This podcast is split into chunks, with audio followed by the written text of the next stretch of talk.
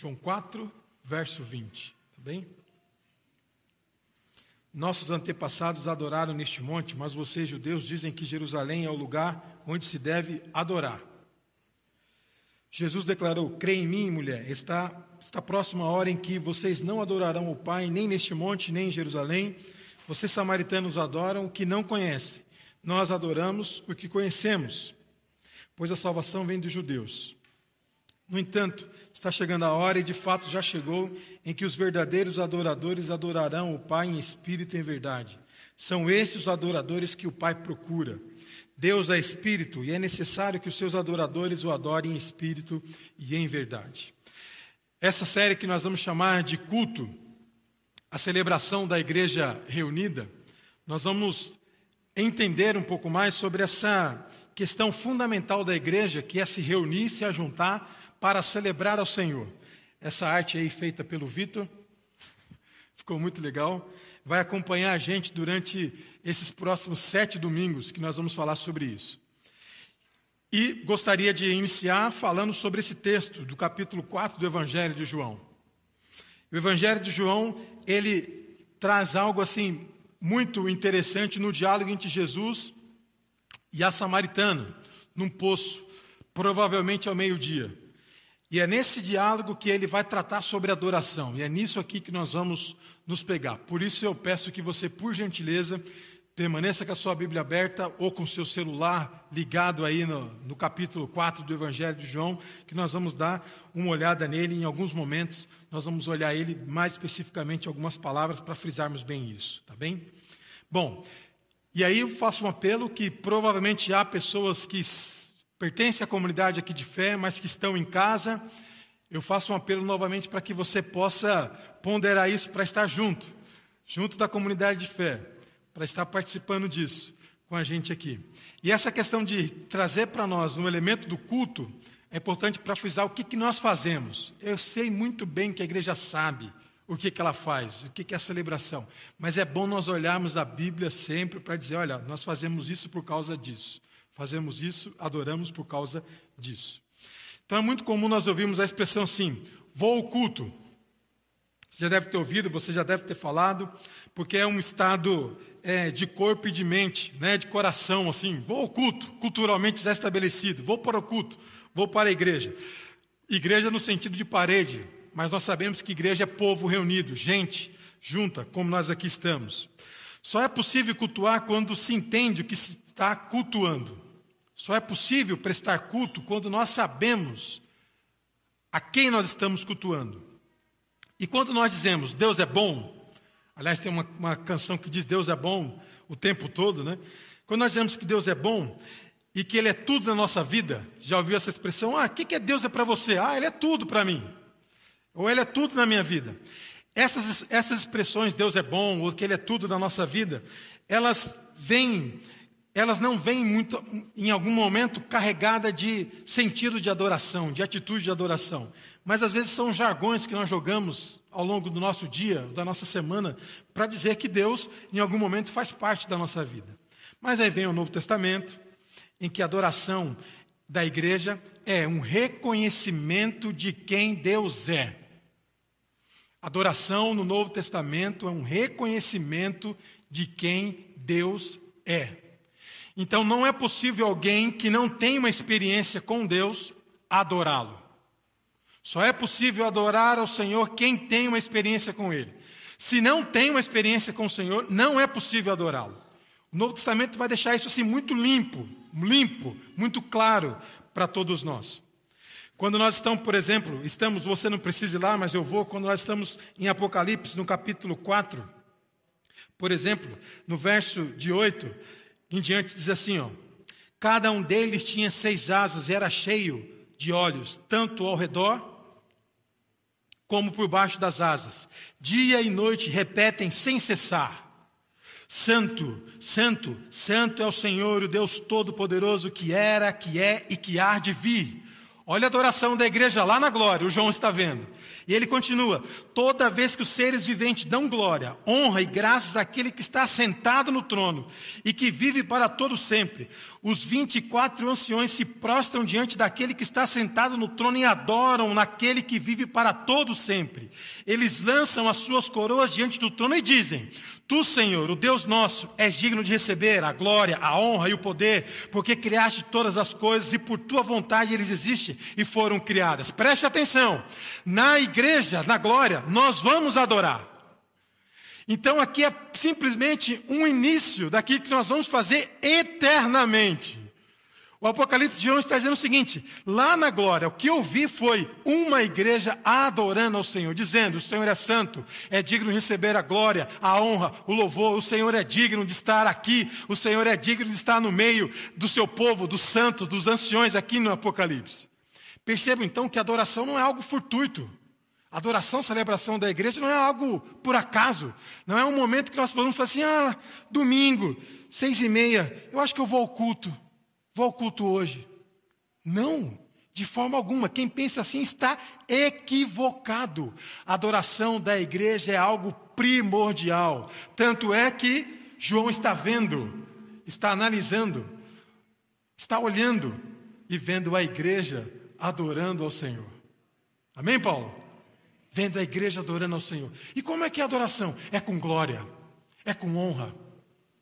Nós vamos ainda falar sobre isso. Nós temos uma dificuldade de falar glória a Deus. Eu não tenho. Glória a Deus. Isso. Nós temos uma dificuldade de falar isso. Irmãos, dar glória a Deus significa, Senhor, a sua glória é só tua. Nós participamos dela pela sua graça. E como nós participamos dela pela sua graça, nós damos glória a Deus. João está vendo isso no Apocalipse. Ele está vendo isso. A adoração aqui representa algo que a igreja é chamada para fazer. Ela é chamada para fazer. Em Efésios, capítulo 4, você não precisa ir lá, deixa que eu vou e leio para você. Efésios, capítulo 4, do verso, melhor, Efésios, capítulo 1, do verso 3 em diante, diz assim, ó, preste atenção. Bendito seja Deus e Pai de nosso Senhor Jesus Cristo, que abençoou com todas as bênçãos espirituais nas regiões celestes em Cristo, porque Deus nos escolheu nele antes da criação do mundo, olha só, porque Deus nos escolheu nele, em Cristo Jesus, antes da criação do mundo, para quê? Qual função? Qual o propósito? Qual o objetivo? Para sermos santos e irrepreensíveis em Sua presença, em amor nos predestinou para sermos adotados como filhos por meio de Cristo Jesus, conforme o bom propósito da Sua vontade. E para que tudo isso? O verso 6: Para o louvor da Sua gloriosa graça, para o qual nos deu gratuitamente no amado. E a palavra amado está em letra maiúscula, o A está bem grande, no amado. Nós somos chamados para adorar ao Senhor, para cultuar ao Senhor, para celebrar ao Senhor, para dizer o quanto o Senhor é bom e grande no universo e nas nossas vidas. Não é então concebível alguém que diz amar ao Senhor e não adora o Senhor em culto como comunidade. Não é concebível. Eu amo ao Senhor, mas não adoro ao Senhor enquanto comunidade. O ato de culto, irmãos, é o momento de reconhecimento, de agradecimento, de louvor e adoração ao Deus que tudo fez, mas chamou um povo para proclamar a sua grandeza e a beleza de Jesus e a beleza da sua graça e da sua glória. E isso acontece no culto. Você pode ter o seu momento devocional na sua casa, o seu momento espiritual, você pode ter o seu momento sozinho, no chuveiro, na sua cama, em qualquer lugar. Falar com Deus em qualquer canto, no seu carro, no seu trabalho, em qualquer lugar. Mas o culto mesmo só é possível dar ao Senhor em comunidade de fé. Em comunidade de fé. Paulo mesmo vai dizer que quando nós estamos em cada lugar nosso, na sua casa, no seu trabalho, quando nós não estamos aqui, ele vai dizer que nós somos membros individualmente do corpo de Cristo. 1 Coríntios capítulo 12. E quando nós estamos juntos, aí sim nós somos corpo de Cristo. Por isso é inconcebível quem faz parte do corpo de Cristo não celebrar a comunhão? Não é possível também. E aí eu entro no texto que nós estamos usando, que é capítulo 4 de João. Jesus é samaritano. Uma das primeiras coisas que Jesus é, descarta na conversa com a samaritana, se você prestou atenção no que nós lemos, é o lugar. O lugar. Como se o lugar determinasse a adoração. Jesus diz bem, bem alto e bom som para ela: Olha, vai chegar um tempo que não é aqui, muito menos aqui, o lugar de adoração. Não é um lugar específico. Templo, X, Y, igreja A, B, C. Não é um lugar específico. Ele vai dizer: vai chegar um momento que não é simplesmente um lugar que se adora. Isso ele vai deixar claro. Judeus adoram em Jerusalém. Para eles, o templo era muito importante, no sul de Jerusalém. Samaria é ao norte, então pense um pouquinho aqui. Sul, Jerusalém, o templo é extremamente importante. Para eles, o templo era a presença de Deus no meio do povo. O templo. Olha só. Os samaritanos tinham um templo rival. Que isso vai acontecer lá em 1 e 2 Reis. Eles tinham um templo rival. O templo deles já ficava no Monte Gerizim. E os samaritanos diziam o seguinte: olha, os judeus estão errados em adorar lá em Jerusalém. Nós é que estamos certos em adorar aqui no Monte Gerizim. Os judeus estão errados. E os judeus diziam: os samaritanos estão errados em adorar no Monte Gerizim. Nós é que estamos certos em adorarmos aqui em Jerusalém. Percebem? Ficava essa guerrinha. Ficava essa guerrinha entre eles. Não, é aqui que é o lugar. Não, é aqui. E ficava. Aí vem Jesus. Esse daí, vou te falar, irmãos. Na linguagem da molecada, como é que é? É fera, hein? Esse daí, olha, ele pega a coisa assim, ó, faz. Ah, isso aqui está certinho. Ele faz isso aqui, ó. Não está, não vira a coisa de um jeito. Entendeu? Vira o negócio de um jeito que você. Eita! Você, fica, você perde até o rumo. Perde o rumo, porque Jesus faz isso. Jesus faz a gente perder o rumo mesmo. Ele vira a coisa de um jeito. Olha, não se preocupa, nem é lá, nem aqui. Opa! Como é que é? É isso aí. Não é lá, nem aqui. Jesus muda a coisa de uma forma que a mulher dá um estalo. Como é que é isso, Jesus? É simples. Vou repetir para você. Verso 20. Nossos antepassados adoraram neste monte, mas vocês, judeus, dizem que Jerusalém é o lugar onde se deve adorar. É a mulher. Jesus declarou: Crê em mim, mulher, está próxima a hora em que vocês não adorarão o Pai, nem neste monte, nem em Jerusalém. Está claro, está muito claro. A briga entre esses dois lugares não tem propósito, porque a questão agora é outra. O verdadeiro lugar do encontro com Deus não é o templo de Jerusalém, muito menos o Monte Gerizim, nem qualquer outro lugar. E aqui nós ficamos sabendo que Deus é Espírito. Deus é Espírito. Deus é Espírito significa o quê?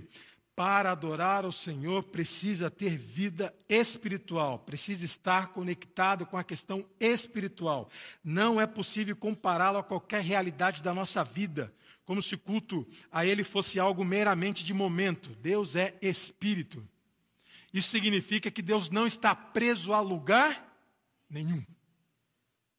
Oh, glória a Deus, né? Não. Então eu posso adorar o Senhor aqui, como outros irmãos nossos estão adorando ao Senhor em outro lugar, e outros estão adorando em outro lugar, estão adorando nessa cidade, nesse estado, nesse país e no mundo. Porque ele não está preso a lugar algum, ele é espírito. Jesus ensina isso para a mulher samaritana. Aí agora ele vem e vai dizer o seguinte: e é por isso que ele procura verdadeiros adoradores. Quando ele fala procura, significa que em algum momento ele não encontrou. Não encontrou. Talvez ele não encontrou você, meu irmão, minha irmã. Talvez. Talvez não encontrou quem está acompanhando a nossa celebração, essa celebração em casa. Quando ele fala ele procura, significa o seguinte: que ele está à procura de pessoas que entendem o que significa adorar a Deus. Ele está à procura dessas pessoas. E aí vai ter apenas um critério para isso. Um critério apenas para isso. Um critério. Você que está com a sua Bíblia aberta no verso 23. No entanto, está chegando a hora, e de fato chegou, em que os verdadeiros adoradores adorarão o Pai em espírito e em verdade. São esses os adoradores, os adoradores que o Pai procura. Procura. Deus é espírito, é necessário que seus adoradores o adorem em espírito e em verdade. Irmãos, quem adora em espírito e em verdade, e é importante instalar isso daqui, destacar isso aqui, melhor dizendo, para nós entendermos. Olha só, no Evangelho de João, se você já leu o Evangelho de João inteiro, você vai perceber que há muita expressão espírito ou verdade, mentira, luz, trevas. Ele vai fazer uma série de dualismo em vários momentos aqui. E aqui ele faz também. Aqui em espírito e verdade, na teologia do Evangelho de João, é o seguinte: o Pai procura aqueles que são fiéis à manifestação de Deus em Cristo. Vou repetir, porque esse aqui é um fato muito importante no Evangelho de João. O Pai procura aquelas pessoas que são fiéis à manifestação de Deus em Cristo Jesus. Em outras palavras, não é possível adorar ao Pai sem conhecer a Cristo. Não é possível entender a Deus, ter uma experiência com Ele, sem passar por Cristo. Só é possível se achegar a Deus, saber quem Ele é, como Ele pensa, como é seus sentimentos, se Ele chora, se Ele não chora, se Ele se agrada, se Ele não se agrada, através de Cristo. Por isso o Evangelho de João vai dizer: olha, somente aqueles que entendem que Deus manifestou de modo pleno em Cristo Jesus, esse é o verdadeiro adorador. Esse é o verdadeiro adorador. Eu sei que é um pouquinho complicado, mas não é difícil a gente entender. A condição para adorar é em espírito, porque se trata de algo espiritual. E a postura para adorar é em verdade, porque reconhece Cristo como caminho, verdade e vida. E é por isso que ele vai dizer: eu sou o caminho, a verdade e a vida. Verdade no sentido de fidelidade àquilo que Deus colocou como propósito para que Cristo pudesse fazer. E aí vem aqui a relação. Verdade aqui significa a relação de lealdade, de fidelidade para com a verdade que é Cristo. E agora então nós entendemos. O que que nós entendemos? Entendemos que adorar a Deus em espírito e em verdade, como está ensinado aqui, em João capítulo 4, implica ter a vida conforme a verdade que Deus manifesta em Jesus. Vou traduzir. Quem é Jesus para você? Quem é Jesus para o Alonso? A minha maneira de ver Jesus, de entendê-lo, experimentá-lo, vai dizer muito da minha adoração a Deus. Você entendeu? Diz amém. Amém? A minha maneira de me relacionar com Cristo vai dizer muito da minha adoração para com Deus. Por isso, em espírito e em verdade. A nossa questão hoje, irmãos, ela é muito simples.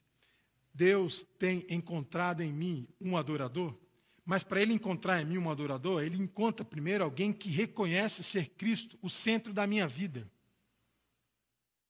Reconhece ser Cristo a razão da minha existência.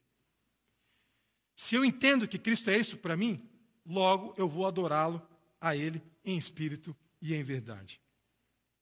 Tenho inúmeras dificuldades com palavras que são jogadas assim ao vento, expressões que as pessoas usam de várias formas para falar sobre Deus ou sobre adoração.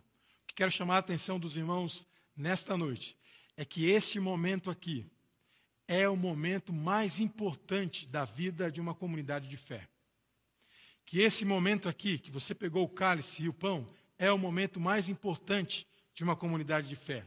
Que o momento de culto não pode ser meramente colocado, equiparado com qualquer outra coisa que você faça ou que nós façamos durante a nossa semana. Não pode ser colocado em qualquer outro lugar durante a nossa semana. Ele é um privilégio que nós temos, porque nós reconhecemos ser Cristo, a verdade e a vida, logo nós adoramos ao Senhor, logo nós adoramos a Deus por meio dele, e assim como nós o reconhecemos ser verdade em nossa vida, a nossa adoração vai ser então em espírito e em verdade. Não é muito difícil entendemos isso. Mas aí, espera um pouquinho. Eu vou pedir para você ir lá, não faço muito isso, mas eu vou pedir para você ir até Marcos capítulo 7, no verso 6. Porque às vezes nós temos assim uma dificuldade para entender isso, no cansaço da nossa mente também, e de muitas questões. Vou pedir para que você vá até um pouquinho e fique com o seu dedinho lá em Marcos capítulo 6, 7, verso 6, e o seu outro dedinho, se você tiver com a Bíblia, no capítulo 4 de é, o Evangelho de João. No capítulo 7 do Evangelho de Marcos, no verso 6, diz assim: Ele respondeu: Bem profetizou Isaías acerca de vocês, hipócritas, como está escrito: Este povo me honra com os lábios, mas o seu coração está longe de mim. Em outras palavras, Jesus está dizendo: olha, é fácil, é muito fácil, simplesmente falarmos que Deus é isso, que Deus é aquilo, cantarmos isso, cantarmos aquilo. Isso não é difícil. Isso não é difícil. Concorda? Não é difícil. Então Jesus está falando assim, eles são assim. Eles falam, mas o coração deles estão, ó, distante. Distante. Aí vem o Evangelho de João e chama a atenção para o quê? A adoração, ela acontece quando nós entendemos ser Cristo o nosso centro. E aí é por isso o verso 24. Deus é espírito e é necessário, é necessário que os seus adoradores o adorem em espírito e em verdade. E eu creio encontrar aqui, nesta noite, quem esteja em João capítulo 4, verso 24, e não em Marcos capítulo 7, verso 6 de gente que apenas fala de lábios, mas o coração está distante. Mas creio encontrar aqui, nesta noite, pessoas que adoram ao Senhor porque sabem quem é Cristo em suas vidas. E a celebração da comunidade de fé é tão importante que eles não conseguem conceber ficar ausente deste momento aqui. Amém? Só faz assim quem entende ser Cristo verdade vida e caminho. Por isso eu sou o caminho, a verdade e a vida. Deus os abençoe nesse tempo. Que você possa agora, nesse momento, baixar a sua cabeça e fazer uma oração. Se perguntando: o Senhor já me encontrou como adorador? O Senhor já me encontrou? Ou, eu, ou ainda estou preso ao modo específico de adoração. Ah, se não for em tal lugar, não é adoração, não é culto. O Senhor já me encontrou? Faça essa pergunta. Porque o texto vai dizer: o Pai procura verdadeiros adoradores que o adorem em espírito e em verdade. Mas para adorar em espírito e em verdade, é preciso entender que Cristo é a manifestação fiel daquilo que Deus quer e é em nossas vidas.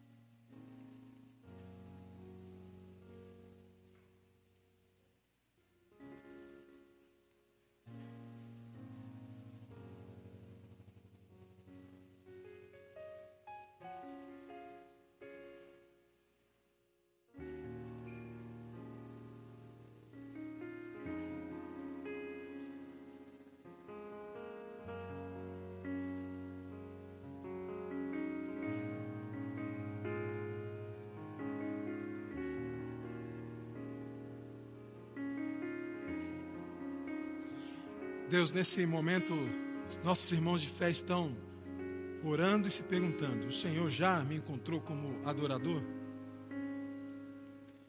Se tem alguém aqui que ainda não reconheceu ser Cristo, a manifestação de Deus, não reconheceu ainda ser Cristo, a verdade, o caminho e a vida, que possa também fazer esta oração nesta noite.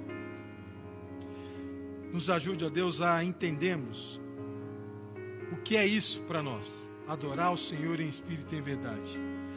Como essa comunidade de fé celebra o Senhor com vida, com alegria, com vibração, com energia, porque sabe que o Senhor manifestou a sua glória e a sua graça em Cristo Jesus.